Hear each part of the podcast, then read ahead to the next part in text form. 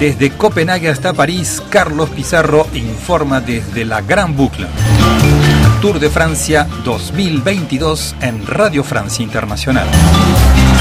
Se derretía el asfalto en la decimotercera etapa entre Bordeaux y Saint-Étienne en un día que se hizo muy muy duro para los ciclistas que tenían que sumar el esfuerzo acumulado de los últimos días en la alta montaña alpina con temperaturas que alcanzaban los 34 grados. Fue por eso que desde el inicio de la etapa el grupo de favoritos no tenía la intención de gastar fuerzas para dar caza a una fuga consentida que fue variando de miembros a medida que se recortaban los kilómetros para enlazar con la meta. Fue en la entrada a Saint-Étienne que el grupo de fugados se reducía a tres ciclistas donde se encontraban el italiano Filippo Ganna, el suizo Stefan Kuhn y el danés y campeón del mundo en 2019 Matt Pedersen, quien en un sprint final entre este trío cruzaría el primero la línea de meta. Por detrás, a 5 minutos 32 segundos llegaría el pelotón principal integrado con los favoritos en los que no se ocasionaban cambios en la general que sigue comandada por el danés Jonas Vingegaard. En índices generales fue una etapa anodina en la que aparte de la victoria de Pedersen fue el calor quien se hizo con el protagonismo, como comentaba el ciclista del Movistar, Carlos Verona. Pues bueno, como se puede, agua, hielo, hielo, agua y ya está, y a pasar los días.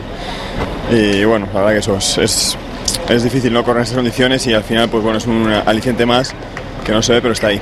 ¿Cuántos bidones han caído hoy? Ni idea.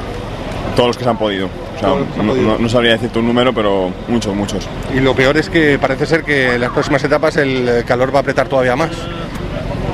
Sí, pero bueno, al final es parte del ciclismo y ya está, cada vez al final estamos más preparados, sabemos más lo que hay que intentar hacer para controlar el calor, ¿no? Pues al final hielo, agua y, y ya está, intentar no, no fallar en la hidratación para, para llevar mejor estos días. Este sábado nueva etapa de transición en la que el fuerte calor se vuelve a adueñar de la carrera del Tour que se adentra en el macizo central francés azotado actualmente por una ola canicular 194 kilómetros que se harán interminables en un circuito rompe piernas debido a las constantes subidas y bajadas por pequeñas cotas que aparecerán entre las localidades de Saint-Étienne y Mende. Los últimos kilómetros en dirección al aeródromo que popularizó el francés Laurent Jalabert con su victoria en 1995 podrían ser cruciales para los ciclistas que luchan en la general en su empeño por arañar bonificaciones. Desde Saint-Étienne informó para RFI Carlos Pizarro, Tour de Francia 2022.